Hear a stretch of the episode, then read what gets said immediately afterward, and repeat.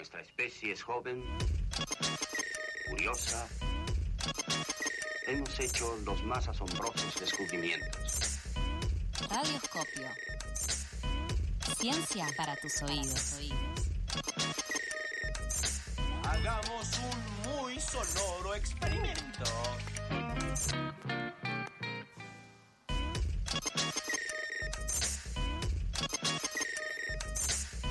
Llega la hora de la ciencia y de la tecnología de la mano de nuestro docente, de nuestro cientista. Científique. Claro, de nuestro científico. Eh, Rolo Hernán Carballo, buen día, eh, compañero. ¿Cómo va? ¿Te dije mal el apellido de vuelta? No, me dijiste bien, pero Hernán debe ser otro. ¿Estás confundiendo con otro? Sí, sí, porque te tengo un compañero, un conocido llamado Hernán. Ah, estoy muy mal, boludo. No, está bien. Por ser vos te lo acepto. Gracias, gracias. Ya te voy a, igual te voy a mandar alguna. Te voy a tirar el nombre de otro. Llega la carta de documento ahí. buen día, compañero. Buenos días de vuelta, que volví en forma de fichas. ¿Qué? Volví en forma de fichas. en forma de fichas y también de eh, chat GPT, de inteligencia artificial. ¿Qué onda, Rolo, con eso? Volvemos a hablar de inteligencia artificial. Empezamos la semana pasada. Pueden revisar en Spotify porque es un tema bastante eh, complejo. ¿sí? Eh, hoy vamos a hablar de, de otro aspecto, o mejor dicho, de, de otras aplicaciones de inteligencia artificial. La semana pasada hablamos de inteligencia artificial aplicada al lenguaje. Sí, eh, de hecho, bueno, como bien decías, estuvimos investigando un poco ChatGPT, que es una de las plataformas eh, más usadas, pero íbamos a trabajar con imágenes, ¿sí? que, que anduvieron levantando bastante, bastante revuelo. Para que, Mm, sí. para recordar, sí, de, de- de cómo, de cómo es que funcionan las inteligencias artificiales o, o aprendizaje automático, igual hay distintos tipos, pero lo que es aprendizaje automático, vos entrenás un algoritmo, ¿sí? Entonces, le das una serie, por ejemplo, pensando en imagen, le das una serie de imágenes diciéndole, eh, esto es un cielo, Claro. ¿sí? Y, y aparece un cielo celeste con nubes, rojo, qué sé yo. Y después, una vez que lo entrenas, la inteligencia reconoce ese patrón, busca patrones. Para ser un gato, esto es un gato, tiene oreja, tiene cola, tiene bigotes. Cuando vos le mostrás una foto de algo que tiene oreja, tiene cola, tiene bigote, te va a decir, es un gato. Sí, eh, me pongo a pensar en el deepfake que utiliza, ahora se está utilizando en serie, yo soy fanático de Star Wars, y para recrear a Luke Sky- a Skywalker joven, Mark Hamill joven, eh, utilizan un doble y con inteligencia artificial le hacen ese deepfake que, que, un- que la última aparición de Luke salió muy bien, en la Que primera se eso te iba a decir, que queda perfecto, con, con Leia también quedó perfecto, en- en, One es impresionante. Y todo eso es inteligencia artificial, Rolo. Y lo mismo van a hacer con Indiana Jones para También, sí, sí, casi sí. toda la peli. Y Harrison Ford, Ahora- 70 años, claro. Ya, pobre hombre, déjenlo, déjenlo en paz. Eh, ahora, justamente un poco la idea de, de hoy es meternos con eso, ¿no? Porque esas imágenes generadas por inteligencia artificial eh, son cada vez más realistas, ¿sí? Y como vos bien decís, Nico, en ese sentido hay un riesgo grande de generación de fake news, sin ir más lejos. O sea, o sea, el otro día habló también en, en- acá mismo en el programa, Majo, habló en su columna de, de los jueves, Sí. sí, Puya al aire, habló de la foto del Papa. Así que un par nos comimos la curva, ¿no? Dijimos, che, el Papa anda con un camperón. Ya cuando apareció el de Boca dijimos, che, el Papa es de Boca. quizás no Yo tengo que repetir todo lo que veo en las redes sociales. Sí, Pero principio, son, son muy fiables, muy... Son muy realistas. Son Muy realistas. realistas, entonces la la pregunta que, que un poco nos hacemos hoy es si hay forma de identificar esas imágenes generadas por inteligencia artificial o, digamos, en algún momento van a ser indistinguibles de imágenes reales. Bueno, Para ahí está eso- el peligro, sí. Claro, para eso hablamos con Emanuel Iaruzzi, si él es investigador adjunto del CONICET, profesor y miembro del Laboratorio de Inteligencia Artificial en la Universidad Torcuato de Itela y profesor en la Universidad de Denver, y nos decía esto. Eh, había algunos, hay algunos detectores, también hay unos detectores para texto. Yo ya no confiaría en ellos ahora, ¿no? Primero, porque justamente las IA están diseñadas para eh, engañar ese tipo de detecciones, incluso al ojo humano. Hay, hay algunos trabajos que, más que enseñar cómo hacer un detector, sino que explican algunas cosas como para poder detectarlos, ponerle, vemos imágenes en las que hay personas y nos dicen que si miramos las manos o si miramos los ojos, es probable que encontremos que hay distorsiones en el iris, que no tienen la forma redonda que tiene el iris humano, o que los dedos en general no son la cantidad adecuada. Todas esas cosas eh, son eh, eh, coyunturales, es un momento en el que todavía falta mejorar algunas, ajustar algunas eh, particularidades de estas redes, pero no creo que duren demasiado. O están- de hecho, están entrenadas, las están entrenando para que sean efectivamente eh, indistinguibles.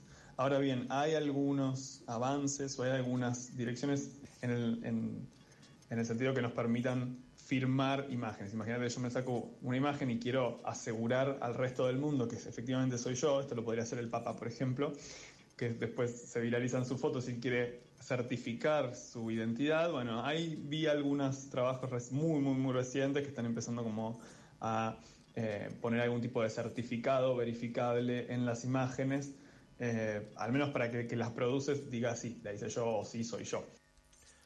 Bueno, entonces, o sea, básicamente no hay esperanza.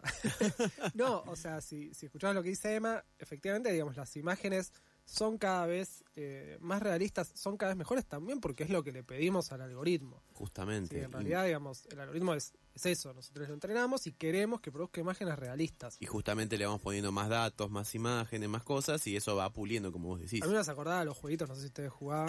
A ver, ¿a eh, cuál? y el de Gamer cuando era chico era tipo, uy, ahora se parece cada vez más. Bueno, efectivamente, Claro, sí, sobre sí, todo sí. los videojuegos cada vez más. ¿Vos lo jugaste el juego ese? ¿A cuál, perdón, no lo escuché? No, no, cualquiera, digo, pero son cada Ah. vez más realistas. Yo en mi época jugaba al Tomb Raider, imagínate que Ah. debo tener como 500 años. No, yo también igual. Eh, ¿eh? Claro, yo jugaba al, al juego de fútbol World Cup, que era como una mesa que vos lo mirabas desde arriba, Claro. muy Claro. viejo. Creo que estaba basado en el, en el Mundial del 86, me Uh. De alguna forma era realista. Si te pones lejos, todos los jugadores son un píxel, básicamente.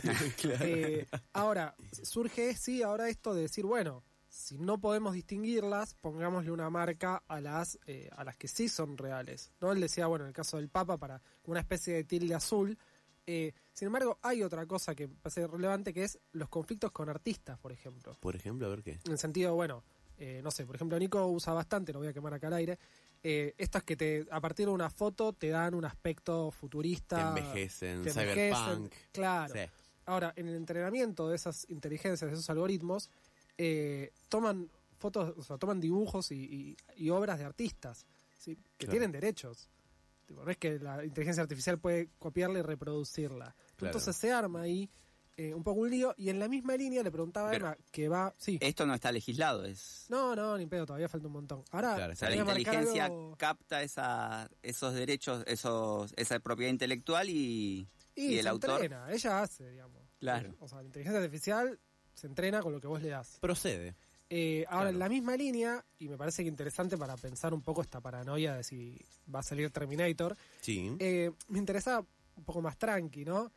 Que, digamos, ¿qué capacidad tiene una inteligencia artificial ya de razonamiento artístico pio- propio, ¿no? De hacer una obra propia con criterio artístico. Claro. No de copiar un estilo, Claro, sino como, de hacer algo. como la obra tipo Duki. Claro, y Emma me dijo algo interesante, eh, Sí. que es lo siguiente. Las ideas no razonan. Eh, esa es como la primera aclaración. No, es, es un algoritmo que replica eh, patrones en los datos, pero no tienen un razonamiento eh, humano. No, no hay, no hay tampoco conciencias de sí mismo. No tienen ninguno de esos elementos que sí tenemos los humanos. Ahora bien, si pueden o no pueden producir arte es más una discusión filosófica, digamos. Para mí, en particular, el arte es algo que solo pueden producir los humanos. Y entonces, a partir de esa definición, yo ya dejo la IA aparte. Ahora bien, los humanos no producen arte eh, sin nada. Los humanos producen en general arte a través de herramientas, ya sea la pintura, ya sea un instrumento musical, eh, ya sea la vestimenta para una obra de teatro, la voz. Eh, en particular, pueden producir arte a través de IA. En ese- es como una nueva herramienta para poder producir arte, pero eh, per se, si no hay un humano involucrado, yo eh, no le llamaría a eso arte. Uy, no es arte, entonces. Y, o sea, es como... Pasó Marta Minujín.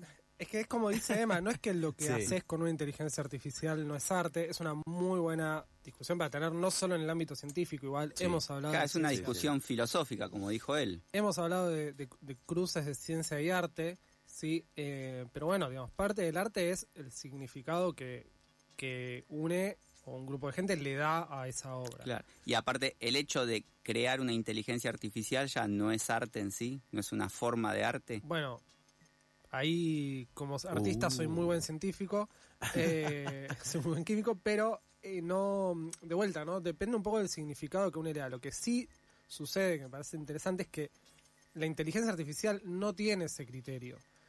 O sea, no tiene criterio de decir, de hecho, o sea, no tiene criterio de decir esto es arte. Claro. De hecho, si vos le preguntás por el chat GPT, que es la interacción más, más fluida, ¿no? Porque es, digamos, es un chat, es un diálogo, no, no te dice esto me gusta, esto no me gusta. Claro. ¿sí? Es una herramienta con capacidad de análisis superior, pero hay cruces interesantes entre, eh, entre humanos y computadoras con cosas que a las computadoras no se les ocurren y a los humanos tampoco. Le pregunté cuál es el panorama futuro que ve él y nos decía esto. Es difícil adelantar mucho porque si me hacías esa pregunta hace seis meses hubiese dicho algo muy distinto. Siento que hay como es un momento de mucho cambio y de mucha ebullición en el área y también me parece que hay un, hay un tema fundamental que está tocándose ahora o que está, que está como brotando en este momento y es el hecho de que tradicionalmente todos esos algoritmos por ahí existen hace ya algunos años en las comunidades de, investigadores, en la comunidad científica se conocen, pero lo que por ahí es novedoso ahora es la masificación de esa tecnología a partir de productos como son ChatGPT o Midjourney, que es para generar imágenes. Y creo que se vienen discusiones ahí eh, por el lado de si esta tecnología que adentro del laboratorio era más o menos inofensiva, nos conviene o no nos conviene desarrollarla afuera, de qué manera, eh, en qué cosas va a poder ser útil y en cuáles no.